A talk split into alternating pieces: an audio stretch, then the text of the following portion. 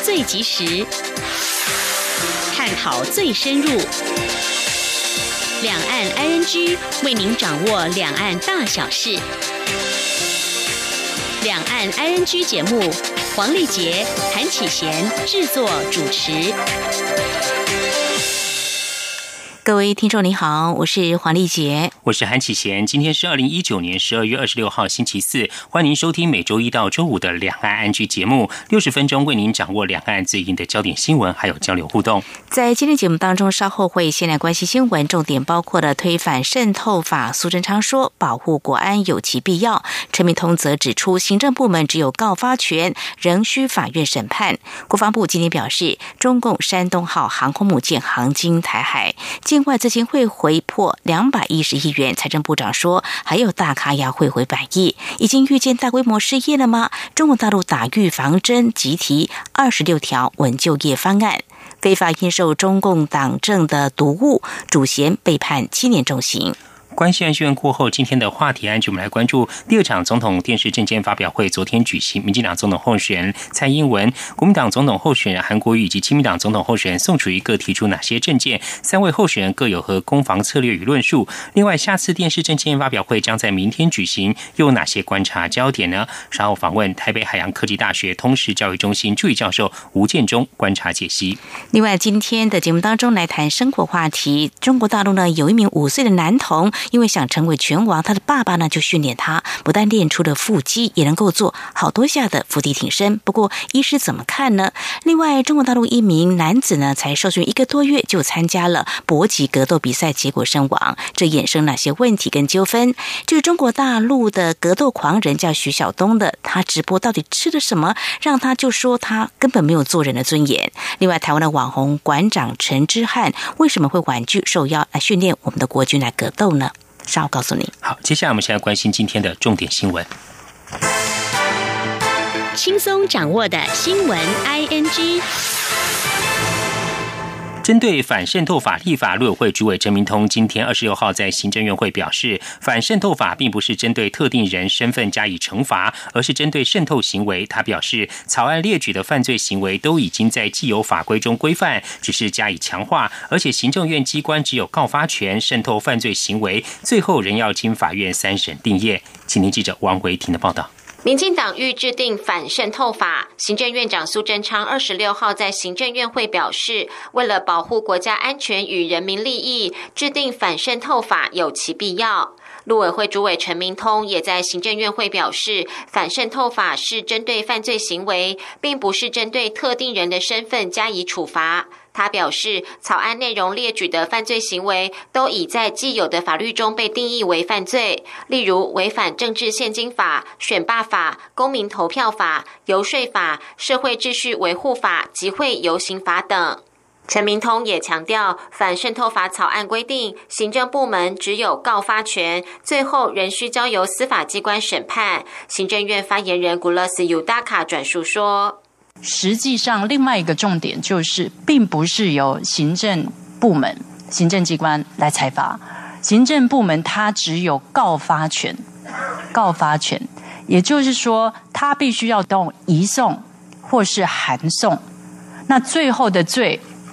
是什么罪？罚有多重？必须交给法院，透过法院的三审定验的一定严谨的程序，才会加以处罚。媒体询问：既然渗透犯罪样态都已经在既有的法律中规范，另外立法是否有叠床架屋的问题？古勒斯表示不会有叠床架屋的问题。反渗透法草案是针对不同样态的渗透予以整合，并加重罚则。针对国民党不断要求提出政院版的草案，古勒斯说，立法院是立法机关，民选的立委提出草案，显见该草案已经反映选区民意。他呼吁有心人不要附和中国，把修法称为绿色恐怖，把真实民意称为戒严或反民主。如果有民意代表反对，就回到立法院辩论。针对国民党立委王金平主张应该让选后的新民意来决定反渗透法，古勒斯表示，现在的草案是现在的民意代表提出的，立法院会协商到什么程度，能否顺利完成立法，或是大家同意留给下一批新的民意来立法，相信立法院会有结论跟想法。中央广播电台记者王威婷采访报道。立法院会预计三十一号处理反渗透法草案，今天发出朝野党团协商通知，明天将会由立法院长苏家全召集朝野协商。民进党团总召柯建明说，完成国安无法修法之后，对于如何强化补足民主防卫机制，避免境外敌对势力影响干预国家安全、社会秩序、民主政治正常运作，尤其介入选举，是民进党团和行政部门不断思考、讨论、沟通的重要议题，期盼在一。党能够参与朝野协商，理性讨论条文内容。亲民党总统候选人宋楚瑜今天二十六号向民进党立委呼吁，蔡英文总统都已经公开承诺要审慎讨论反渗透法，不能够讲话不算话。他也说，用旧民意控制国会最后力量孤注一掷，违反了民主的价值。关心国防部表示，中共山东号航空母舰伴随护卫舰在今天由南向北航经台湾海峡北驶。国防部强调，国军运用联合勤监侦系统，全程掌握监控和应处，确保国家安全。与维护区域和平稳定，请国人放心。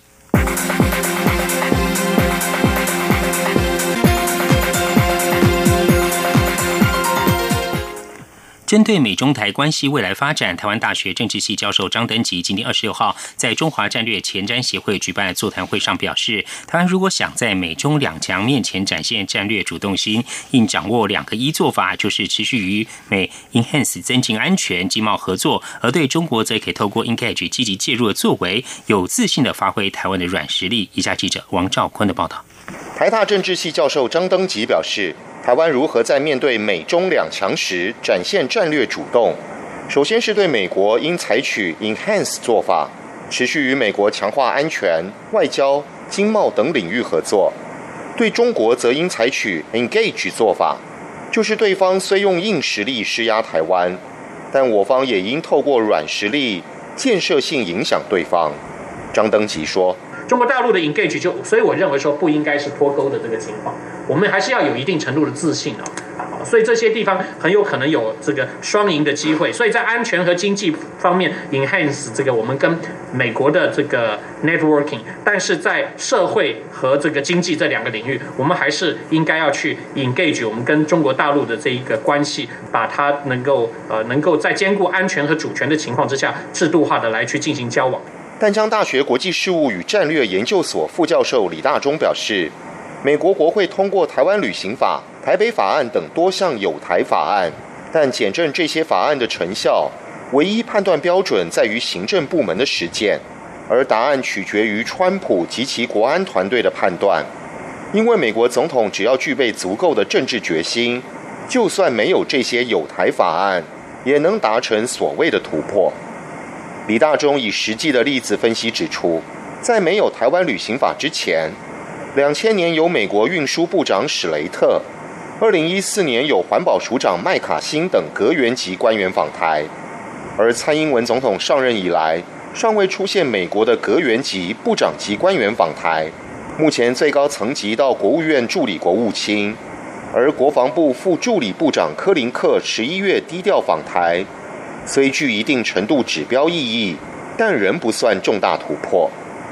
李大中表示，包括签署有台法案、对台军售常态化、批准军售案、军舰高调通过台海、协助巩固外交空间，以及高层官员不吝提及台湾在印太战略扮演角色等做法，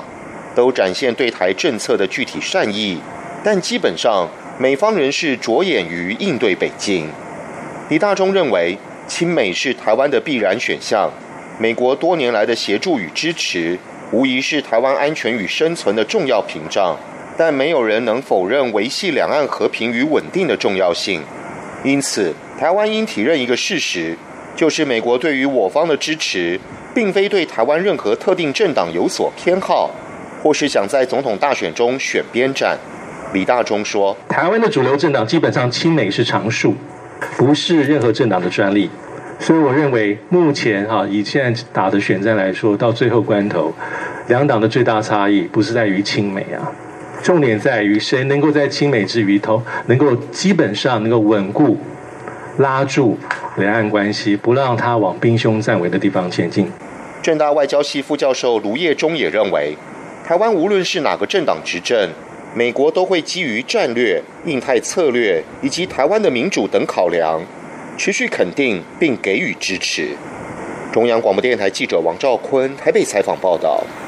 外贸协会今天举行年度记者会，董事长黄志芳当场宣布，贸协推动新南向三年多来已经打下基础，明年将会迈向新南向二点零。除了传统的商品以及贸易连结外，还有加强台商在当地缺乏的品牌及通路布局，并且将更多台湾强项，像是中医还有文化等等带到东南亚市场。第一步将会锁定台商群聚最多的越南。请听记者谢嘉欣采访报道。蔡总统力推新南向政政策，强调与目标国做全方位交流、深化连结。外贸协会董事长黄志芳二十六号在贸协年度记者会上，不但细数三年来贸协在新南向国家拓销的成果，尤其十四场台湾形象展获得回响，明年再规划五个场次，将前进印尼万隆、印度孟买、越南胡志明市、马来西亚吉隆坡、泰国曼谷等地举办。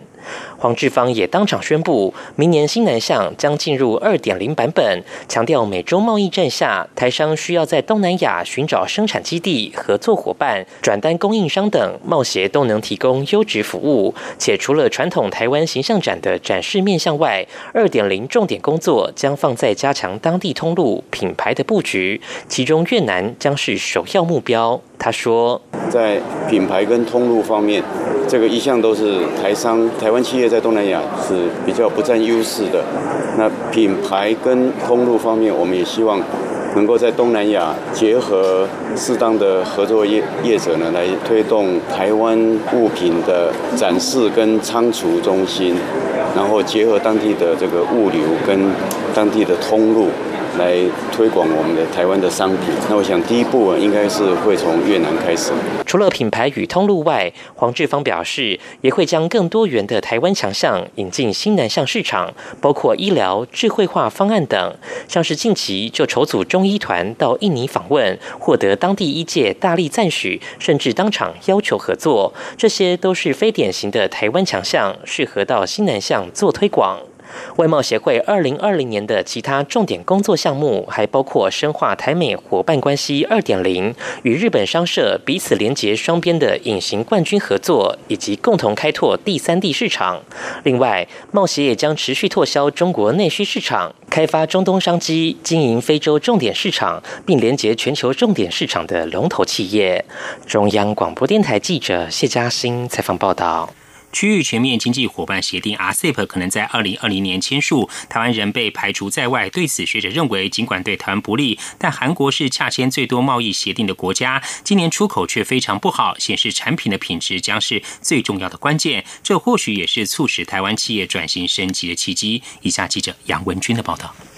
继跨太平洋伙伴全面进步协定 （CPTPP） 自二零一八年底起正式生效后，中日韩三国领导人日前也对推进全面经济伙伴协定 （RCEP） 取得共识，将确保二零二零年签署。这两项协议，台湾都未能加入。中研院经济研究所研究员周雨田指出，这将让台湾处于孤立状态。尽管对明年经济影响不会太大，但长期而言不利。台湾经济研究院院长张建一则分析，台湾出口一百元的商品中有四十元是高科技产品，这部分不用课税，但其他产品就会受到冲击。不过，韩国是和各国洽签最多贸易协定的国家。但今年出口却非常不好，显示当大家都不需要关税时，产品的品质跟竞争力将是最重要的关键。这或许也是促使台湾企业转型升级的契机。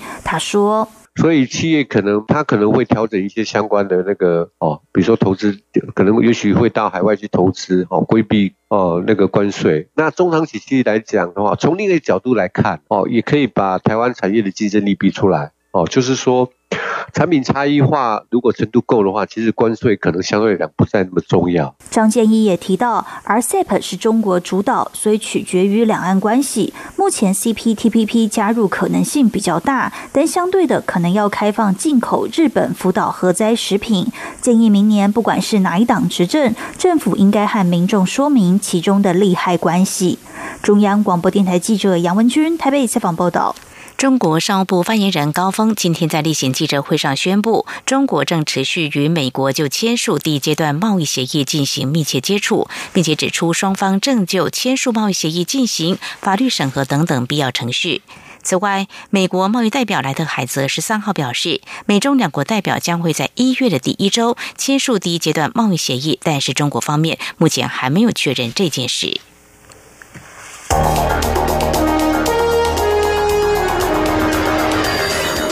敏锐的新闻嗅觉，延伸您的视野，让您听到最硬的两岸焦点。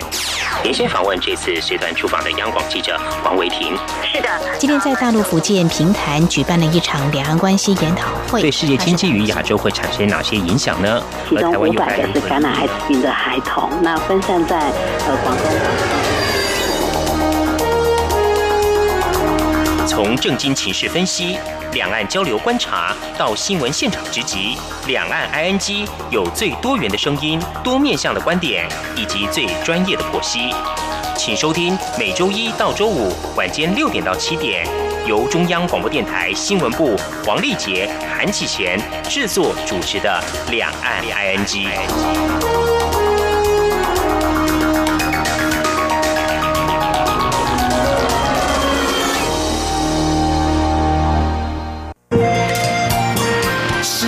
光被棒打开了世界之窗是阳光翅膀，环绕着地球飞翔。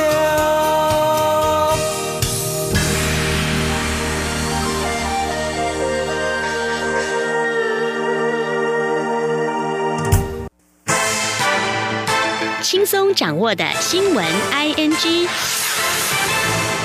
选战倒数十六天，蔡英文总统在造势场合与证监会都狂打经济牌。国民党总候选韩国瑜阵营今天举行记者会，批评蔡总统引用的都是片面截取的数据，他们一一点出各项数据的真实情况，呼吁蔡总统不要用假数据误导大众。以下记者刘品熙的报道。第二场总统候选人电视政见发表会，二十五号下午登场。蔡英文总统与国民党总统候选人韩国瑜在就经济议题激烈交锋。蔡总统细数各项数据，强调台湾的经济表现亮眼。韩国瑜则批评蔡总统所提的数据充满太多不真实，台湾人民现在过得非常辛苦茫然。韩国瑜竞选总部总发言人王浅秋二十六号上午举行记者会表示，蔡总统所提的经济数据都是错误理解与引用，很多都是片面截取。韩进总发言人郑兆兴进一步指出，蔡总统声称三十岁以下可支配所得逐年上升，总薪资成长加上通货膨胀也超过二十年前的水准，但实际上实质薪资倒退十六年。韩国瑜国政顾问团经济组召集人林祖嘉也指出，虽然台湾今年的经济成长率比亚洲四小龙好，但过去三年比较差。最重要的是，蔡总统执政这三年多。经济成长率比马政府时代低很多。他说：“那最重要的就是这个经济成长率，老百姓是完全没有感的哈。那我们看到就是说，呃，今年我们经济成长率二点六四，可是我们的国民所得其实只有两万五。那呃，这个新加坡的所得是六万多，呃。”香港的所得是五万多，人家的所得远远高于我们哈，所以这个拿来比其实是是基基础上是根本不对的，而且。现在的蔡英文四年的经济成长率，其实是比陈水扁、比马英九时代都要低很多。郑兆新并指出，蔡总统宣称反渗透法在立法院有足够的时间与空间讨论，但事实上，反渗透法直接进赴二读，委员会根本没有讨论，立法院完全不尊重，甚至也没有行政院的版本。此外，蔡总统指空污最严重的时期是在国民党执政时代，中火十个机组都是国民党决定盖的。但实际上，前总统马英九执政时期早就逐年降低燃煤量，反倒是蔡总统任内大幅增加。而且过去十个中火机组都属于备用，因为过去有核能发电及多元的发电途径，中火机组可以轮流停机维修。央广记者刘聘熙在台北的采访报道。对于国民党总统候选人韩国瑜昨天在第二场总统候选人电视政见发表会当中指出，蔡文总统被总统府秘书长陈菊等人架空。陈菊今天回应表示，他身为幕僚，谨守分寸。韩国瑜太抬举他，谁都没有能力架空谁。而对于韩国瑜指出，就是因为蔡总统被架空，民进党副总统候选人赖清德当初才决定投入党内总统初选。赖清德今天受访时也表示，韩国瑜不是民进党人士，所以对民进。党不太清楚，至于他为何参加党内初选，当初已经说得很清楚，是因为基层非常焦虑，民主与国家主权出现了危机。副总统陈建仁在今天发布的大人哥的内心化改革篇中，叙述他在推动年金改革与婚姻平权的心情，尤其在婚姻平权部分，身为前程将友的陈副总统透露自己曾遭到严厉批评，但他认为台湾必须以人权立国，才能在事业上被尊重，因此他义无反顾。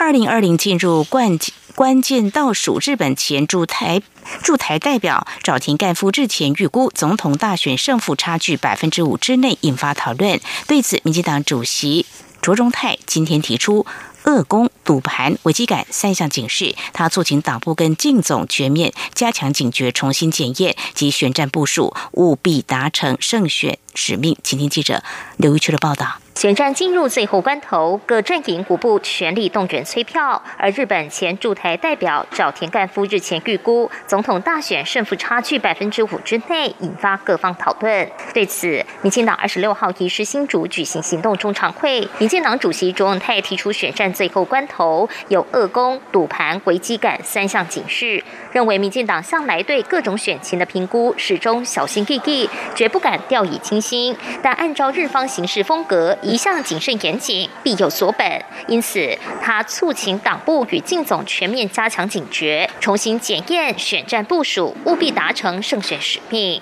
卓荣泰在中常会上也强调，选战后期各种谣言、恶攻、假讯息纷纷出笼，金钱、赌盘介入传闻百出，对手更会拉高攻势以转移话题。党部及各地靳总都会妥善应应，不会让抹黑手段得逞，影响公平选举。但是选战到最后阶段，我也必须在这里提醒各位，所谓的恶攻就是恶意的攻击，所有的恶意攻击都是选战的手段，我们要审慎的小心应对，不要陷入到对手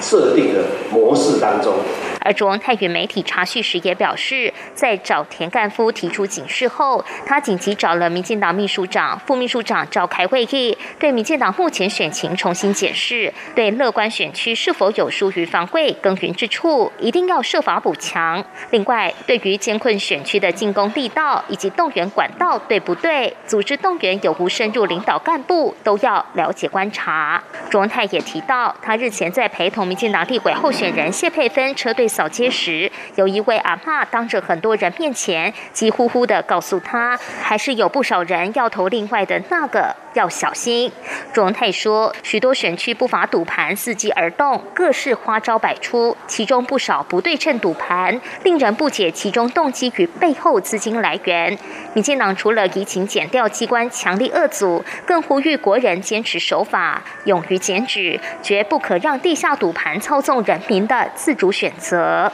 中央广播电台记者刘秋采访报道：选战倒数十六天，民进党今天二十六号移师新竹举行选前最后一场行动中常会，全力为民进党新竹县立。县市立委选候选人郑鸿辉、郑朝芳及周江杰拉台选情，为了冲刺选情，来自各县市的民进党青年议员在今天组成了三加十四青年议员全国助选团，将到全台造势活动站台，希望全国年轻人都能站出来，一起支持蔡英文总统及民进党。助选团首站就是明天到高雄为立委候选站台，希望延续罢韩游行气势，让民进党在高雄大赢。另一方面，为了争取年轻人和新创产业支持，国民党总统候选。选人韩国瑜今天下午和副手张善政联袂出席新创座谈会。对于在年轻族群的支持度大幅落后，韩国瑜表示，青年朋友越了解他，就会越知道他才是最关心年轻人的发展。年轻人不投他没关系，但拜托一定要看他的证件，货比三家不吃亏。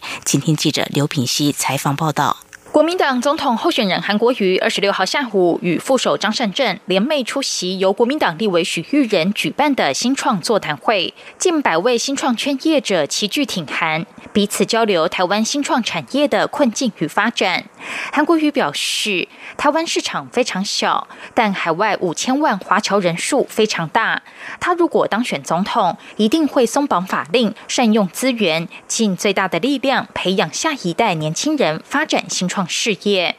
面对媒体询问，在年轻族群的支持度只有一趴多。韩国瑜强调，年轻人不投他没关系，但一定要看他的证件，货比三家不吃亏。他说：“青年朋友越了解韩国瑜，越会能够知道韩国瑜是最关心台湾年轻人的发展。拜托青年朋友不投韩国瑜没关系，一定要看我的证件，一定要货比货，货比三家不吃亏，好吧？”韩国瑜二十五号下午出席全国顾问团成立大会时表示，这次大选输赢的差距大概在三趴到五趴间，呼吁支持者全力动员拉票。媒体询问民调已经盖牌，三趴到五趴的差距是从何而来？韩国瑜说，前日本驻台代表沼田干夫在日本东京也说一样的话，认为输赢在五趴内，大家的看法都很接近。这次大选的选情非常焦灼。此外，对于罢韩团体二十六号正式赴中选会递交罢免提议书，韩国瑜表示。在民主自由的社会，公民本来就有行使选举、罢免、创制、复决权，他完全尊重。但罢韩团体在他上任两个月就发动罢免，这种政治操作的嫌疑让人完全无法接受，为台湾民主政治史写下非常扭曲的一页。这也充分反映民进党把高雄视为自己的囊中物。认为高雄应该继续在民进党的治理之下，这种想法大错特错。高雄人也已经觉醒。央广记者刘聘熙在台北的采访报道。陆媒《人民日报》报道，为湖南省岳阳市有十二人因为擅自印售中共党政读物被起诉。近日，法院宣判，其中一名主嫌被判七年十个月及罚金人民币四十五万元。据报道，主事者之一的谢姓嫌犯自二零一零年起开始非法印售图书，并在各大会议召开后，从网络下载官方发布内容或购买相关书籍，编排整理后冒充出版社销售。另一名陈姓主嫌则是武汉天利书店店员，他向谢姓嫌犯购买非法书籍。后分售给各地业务员，这些业务员冒充中共党校机关工作人员，向中国多家党政机关、企业、企事业单位销售。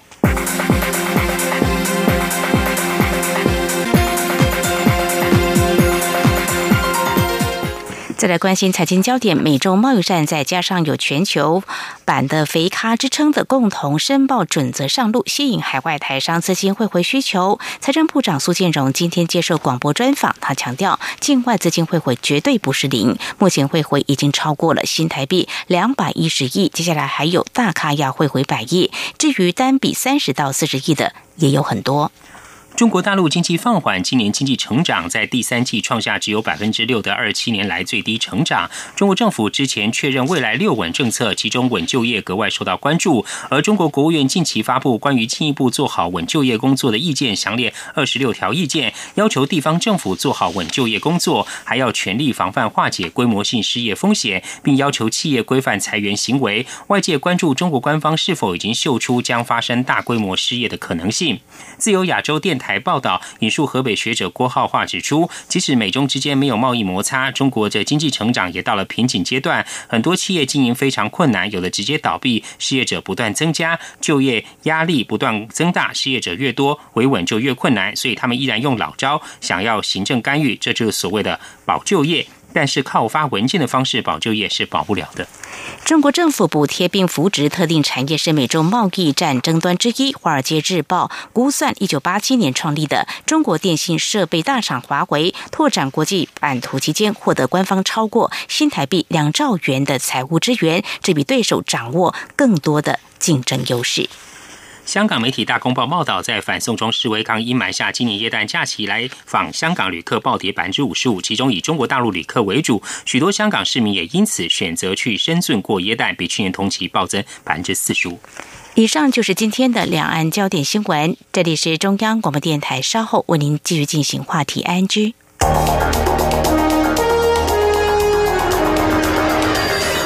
最敏锐的新闻嗅觉，延伸您的视野，让您听到最硬的两岸焦点。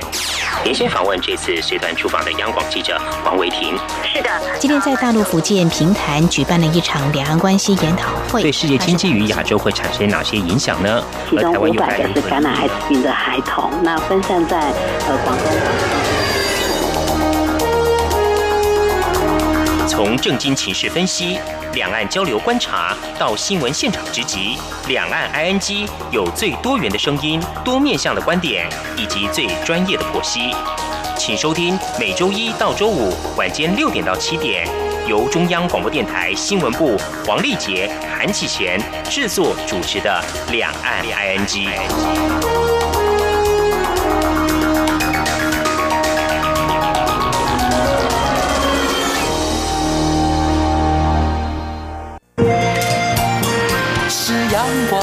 N G》。打开了世界之窗，是阳光翅膀，环绕着地球飞翔。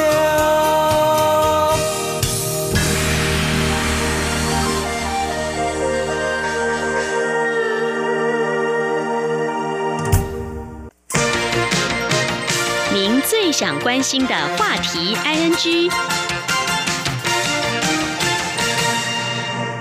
这里是中央广播电台，您现在所收听的节目是《两岸安居》。第二场总统电视政见发表会昨天举行，民进党总统候选蔡英文、国民党总统候选人韩国瑜，还有亲民党总统候选宋楚瑜各提出哪些政见呢？那么三位候选人各有何攻防策略跟论述？其中又有哪些受到关注的议题？我们在今天访问台北海洋科技大学通识教育中心助理教授吴建中，观察解析。非常欢迎吴老师，您好。主持人、听众朋友，大家好，老师您好，老师，我们看到昨天这场电视证件发表会是三场中的第二场，那三位候选人呢都提出了不少的证件。老师，您可以先帮我们观察一下，在第二次的电视证件发表会中，有关于经济议题方面，我们有哪些需要关注的焦点呢？昨天的证件发表会，它是在下午举行，所以呃，收看的人数上面来讲也会比较少。那所以换句话说，在晚上看到新闻的一个播报里面，其实我们会看到都是透过这些剪辑后的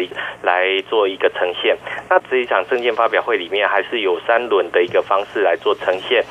就是在跟第一轮不太一样的地方里面，我们会看到各个候选人基本上可能是听到民众的一个呃，就是一个想法，所以开始谈政见，而这个政见里面。不管是韩国瑜也好，或蔡英文总统也好，基本上他们都是把这个两岸跟这个经济的议题，甚至于外交的议题，把它绑在一起。换句话说，不管是呃像韩国瑜，他总共三轮里面，在第二轮里面提出来了，包含像无薪假，包含像中华民国主权基金，包含像驻外大使馆、外贸协会必须要去执行货出去人进来的政策。那在最后一轮里面，他还提到就是要提升。这个外语教育等等的一个部分，那蔡英文总统在三轮的这个政见发表会里面，他在第一轮的一个部分里面谈的是有关台湾的经济。嗯，那在过去里面，其实就是民众对于一些数字上面的一个经济数字的一个表现上面来讲的话，基本上。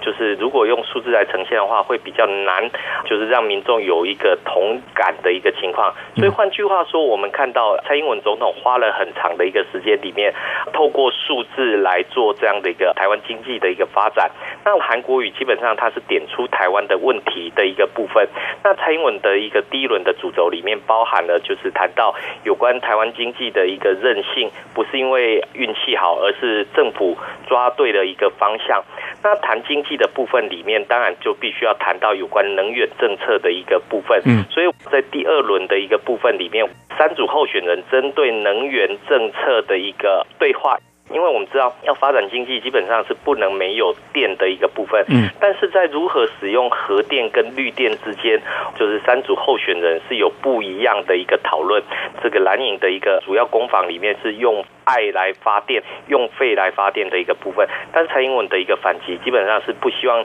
透过核电来进行用命发电的一个情况。所以三位候选人基本上都抓中了这个经济上面的一个主轴。但是这个经济的一个论证里面，其实我们会看到，不管是宋楚瑜也好，或者是韩国瑜也好，基本上他们都把经济的一个重心是摆在跟两岸关系。就是绵密的一个关系里面，所以我们会看到在这一次的三位候选人的政见发表会里面，蔡英文基本上是用一种比较宏观的一个方向来走。所以，首先第一个部分，他是谈到就是经济的一个发展里面，他是提到就是有关前任马英九政府的这个六三三团队的一个失败。所以他也暗讽这个韩国瑜坐在浴缸里面，把自己当作是大海。不过韩国瑜也马上反击，就是蔡英文总统被身边的这一些派系有一个绑架的一个情况。所以我们会看到，就是说两者的一个攻防里面，一个是采取比较宏观的一个方式，另外一个是比较微观的一个方式里面去做一个突破部分。那在这些经济政策里面，如何能够让庶民比较有管？当然，我们看到这次韩国瑜所提到的，不管是主权基金，或者是经贸外交，甚至于公务员跟国际接轨的一个部分里面，当然一般民众都能够听懂，但是如何能够去谈到有关效益的这个评估里面，到底要花多少钱？对政府的效能、对经济发展的贡献，到底有没有办法量化？因为我们看到，比如说像中华民国主权基金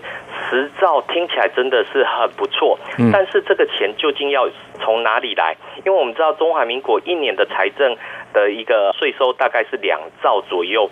而韩国瑜点出来，就是我们的外管要帮忙卖农产品啊，负责把观光客带进台湾。那这个部分里面，其实我们看到外管的工作里面，其实就是在推动台湾跟各国的这个双向经贸交流的合作。嗯，不管是企业或教育或者农业、医疗、观光等等的领域，其实不仅仅只有台湾的农产品跟吸引观光客而已。其实我们的外管做了非常多的这些合作的一个部分，来推销台湾的产品跟服务。当然，最重要是要提升互惠两国的这样的一个双赢的伙伴关系。所以我们看得出来，就是在三组的候选人里面，其实他们对经济的一个议题上面是有很大的一个关注。是。那么，相较在一周前第一次的啊电视政见发表会，那么三位总统候选人，那么老师上次节目当中也提到说，似乎是政策牛肉看到的比较少。不过这次呢，有端出政策牛肉，在经济还有能源政策方面都有比较多的一些论述哦。不过有些数字。呢，该怎么样去解读呢？我想这后续还是值得进一步来观察。刚才老师你有提到，就是说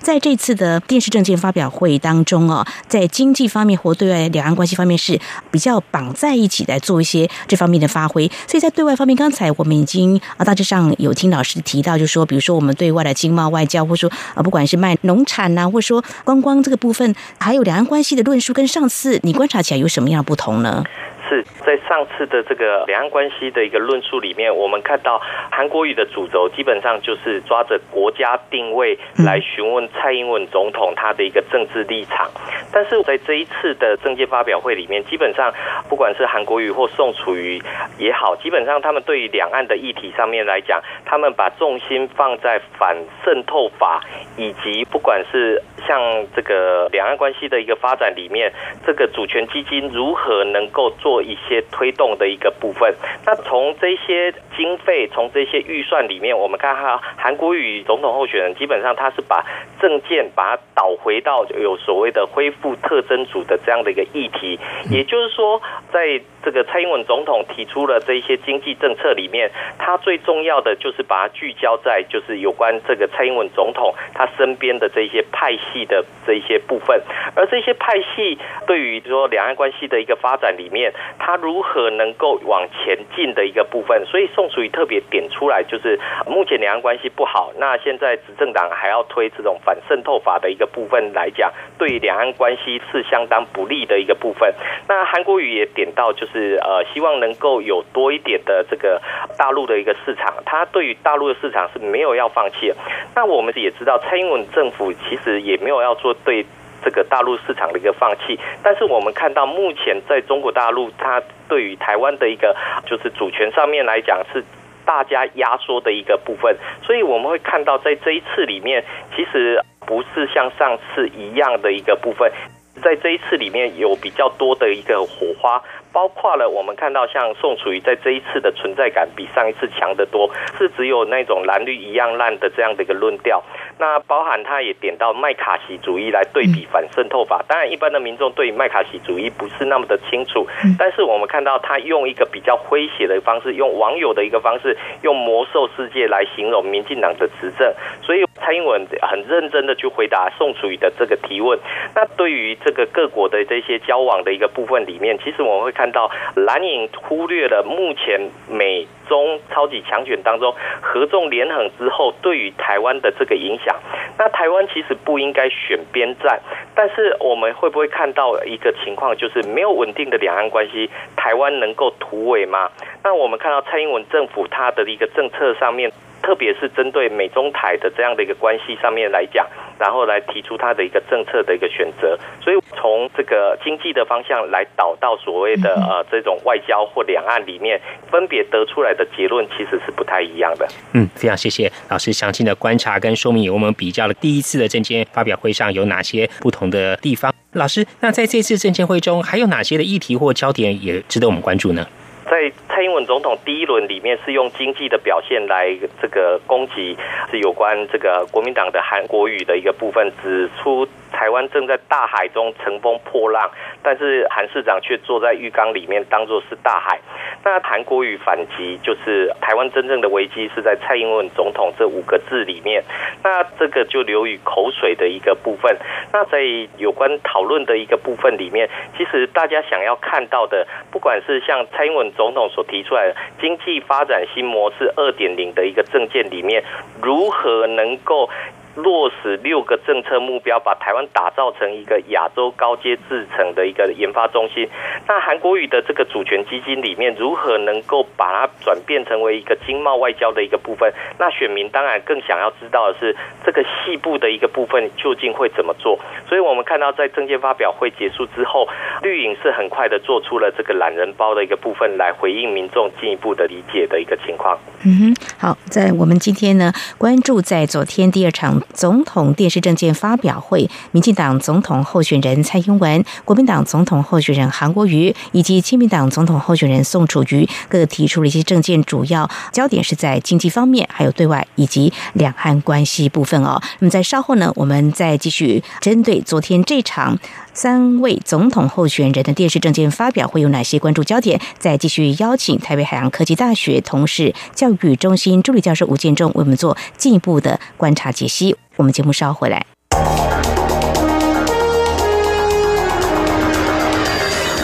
最敏锐的新闻嗅觉，延伸您的视野，让您听到最硬的两岸焦点。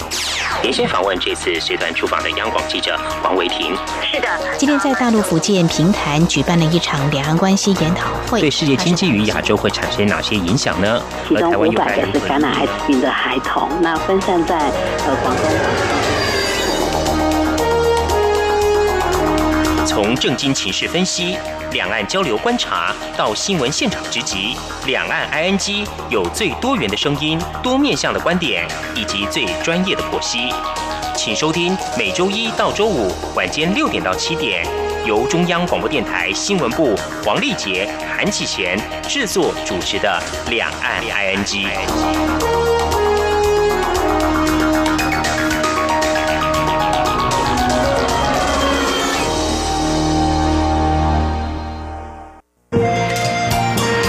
是阳光，翅膀打开了世界之窗，是阳光翅膀，环绕着地球飞翔。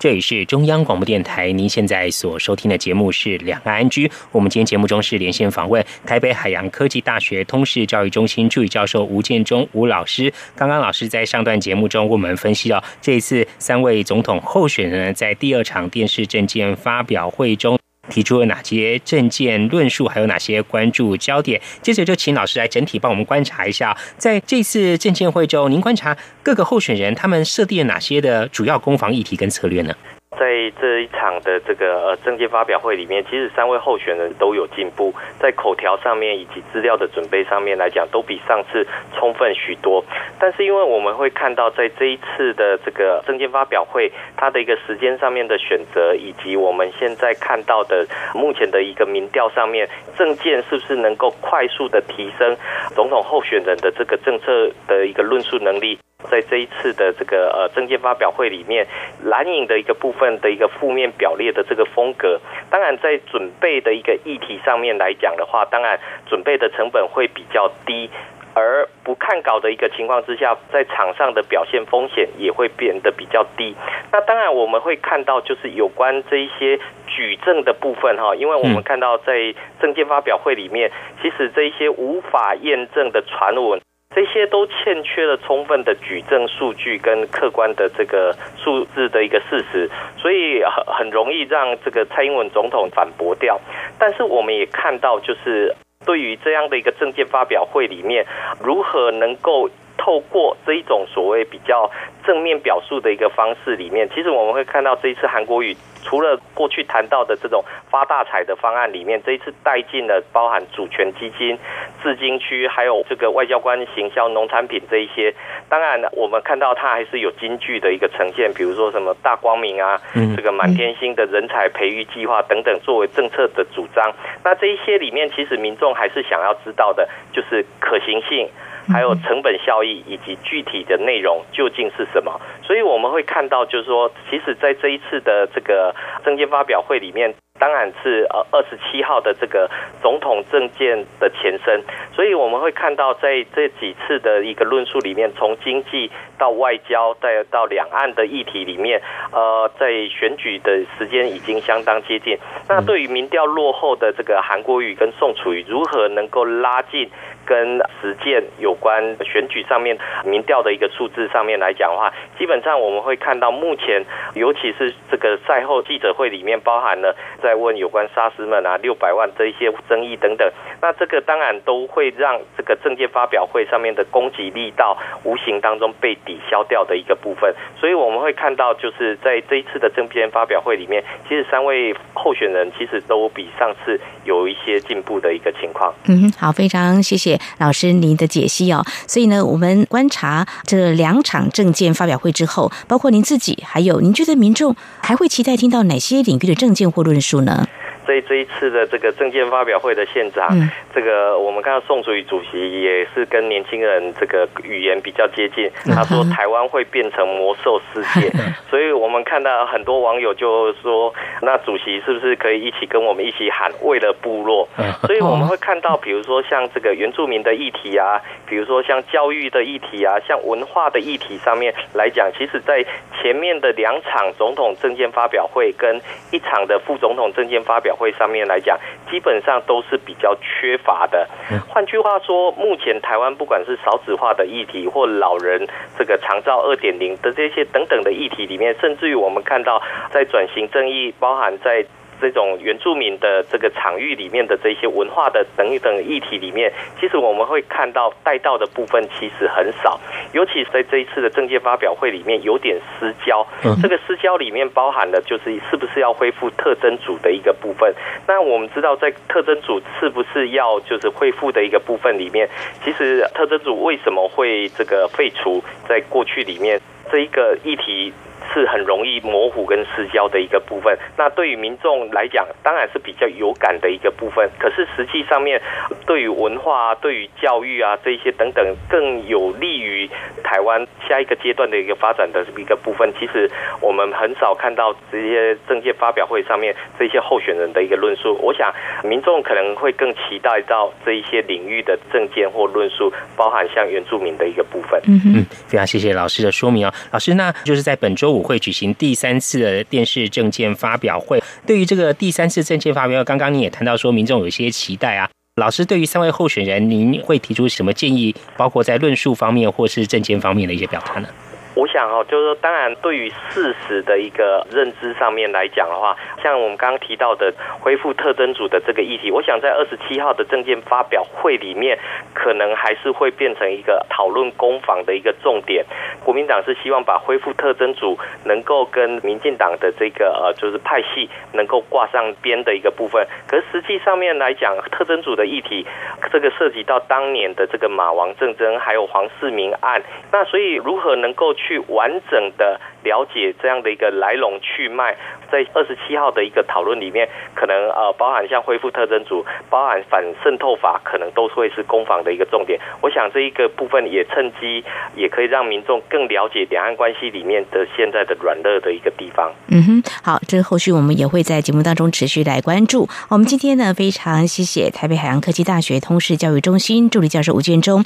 能跟我们一起来关注昨天第二场总统电视政见发表，那包括民进党总统候选人蔡英文、国民党总统候选人韩国瑜，还有亲民党总统候选人宋楚瑜，他们提出哪些政见？那么有哪些攻防策略跟论述？那么又有哪些值得我们后续关注的议题？非常谢谢吴老师，谢谢，谢谢，谢谢吴老师。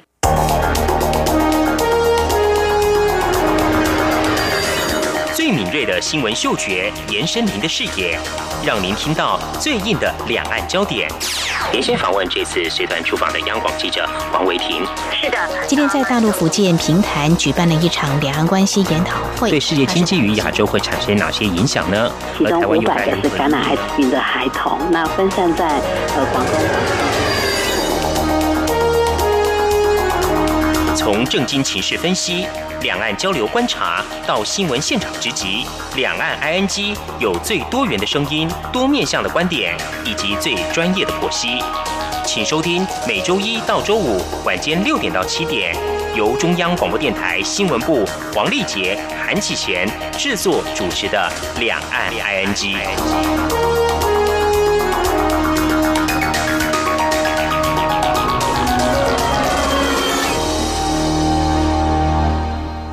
两岸 ING 节目改版喽！二零二零年开始，原时段播出调整为三十分钟，主持人韩启贤也将暂别听众朋友，而由黄丽杰担纲主持。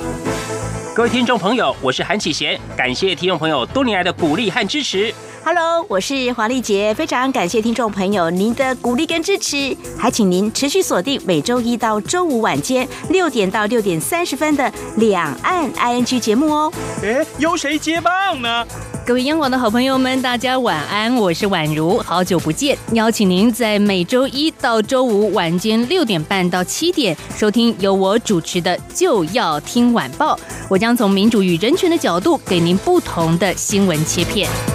二零二零年周一至周五晚上六点到七点，欢迎锁定央广全新企划，给您耳目一新。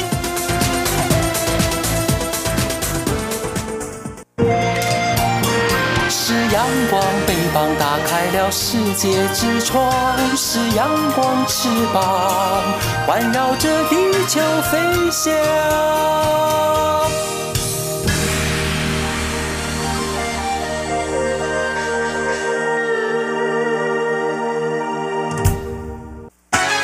挺新鲜的，最火的万象 ING。这里是中央广播电台，听众朋友继续收听的节目是两岸居新闻，就是很新奇嘛。嗯看到辽宁有一名五岁的男童，他非常喜爱搏击的运动，哦所以从小立志要当拳王。嗯啊，他的爸爸呢也满足了他的期待，就帮他做训练。两个月前开始训练他运动，现在这个男童呢已经有了腹肌哦，哦哇，还可以连续做啊十多个伏地挺身，好厉害呢！才嗯五岁，是是是是，练出这个腹肌。这男童爸爸就说，其实他儿子呢不戴拳击手套的时候，就跟一般小朋友一样啦，嗯很天真可爱。不过呢，当他戴上这个拳套之后呢，就不会因为你是我爸爸手下留情哦，哦就开始呢跟爸爸格斗起来了。嗯哇，那这个引起了话题，大家说这么小的孩子哦，运动固然好，可是呢，这个像这样子伏地挺身做了那么多下，还有这个搏击的运动，到底好不好呢？这个新闻在台湾。湾也引起了关注哦。呃，我们有媒体记者就去询问了我们的这个医师啊。那么根据国泰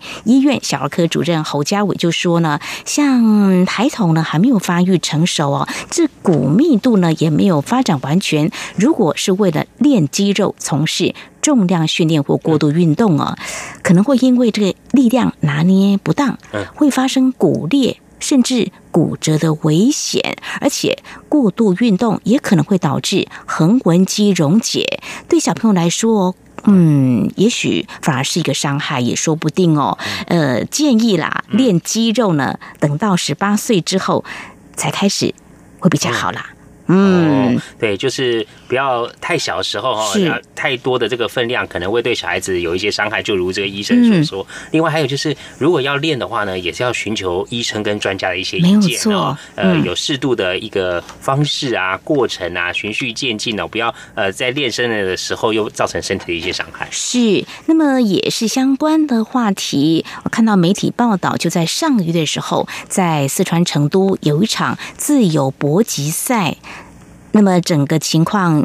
演变到后来，令人相当遗憾，因为有一名来参加这个搏击赛的选手，他是一个二十二岁的大学生，哦，他大概三十五秒就被 KO 的，他只受过一个多月的训练，他的对手啊是某个拥有金腰带的职业格斗。运动员哇哇，那受伤之后赶紧治疗，不过最后还是回天乏术。那家属现在还得负担庞大的医疗费用。那么整个情况，为什么呃一个才训练一个多月的选手会跟职业格斗运动员来比赛？那个情况是如何呢？目前中国大陆的警方呢已经介入来调查了哦。好，那另外就是谈到格。斗，我们在节目当中曾经有提到，在台湾有一名网红，叫陈之汉。嗯，对不对？那前两天在节目当中，我们也跟听众朋友有提到，就是说美国媒体有特别专访了他。那当然，他提到他是一个运动员，他也不否认他是一个生意人，也是一个爱国者哦。他是呃集三个身份合在一起。不过他谈到这个政治立场方面，他直接说了，他支持自由民主。不过重要的是说，在最近有这个新闻呢，在台湾引起的话题，就是因为馆长呢。啊，他开这个运动健身房，他喜欢这个运动嘛？啊，有这个呃搏击战绩的训练。嗯，前阵子就是我们的国防部有打算说，嗯，是不是要邀请他来训练我们的一些国军呢？不过大家就开始有不同的看法。不过最新的讯息就是呢，陈之汉呢，他已经正式对外宣布，他放弃格斗了，他不办格斗比赛，国军训练也确定。不会来做了，因为大家对他的这个格斗是不是够专业？他就说他有去学，但是如果说大家对我这个有质疑的话呢，没有关系，我就不办。嗯，那谈到这个呢，之前在节目当中，我们也有跟听众朋友谈到，这个搏击不光只是在台湾，刚才我们提到像中国大陆，你看五岁的男童就立志要当这个拳王啊。之前跟陈之汉呢有过一些互动的，应该大家不会忘记吧？就是。在中国大陆有一位叫格斗狂人的，叫徐晓东。嗯，哎，他最近呢跟一位太极大师叫王占海打赌。嗯，打赌什么呢？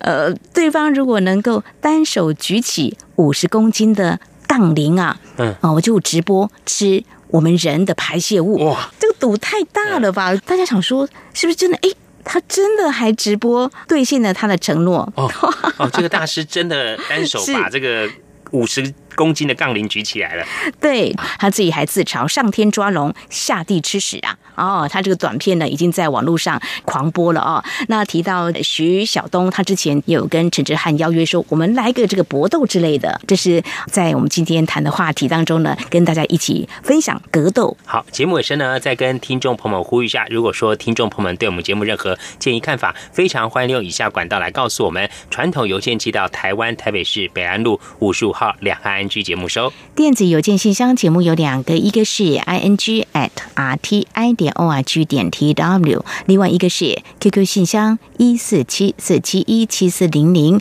at qq dot com。同时，听众朋友，我们还可以透过 QQ 线上及时互动，QQ 码一四七四七一七四零零。此外，也非常欢迎听众朋友加入两岸安居的脸书粉丝团，在脸书的搜寻栏位上打上节目名称“两岸安居”来搜寻，就可以连接到我们的页面了。好，那么这是今天节目，非常感谢听众朋友您的收听，祝福您，我们下不同时间空中再会。拜拜。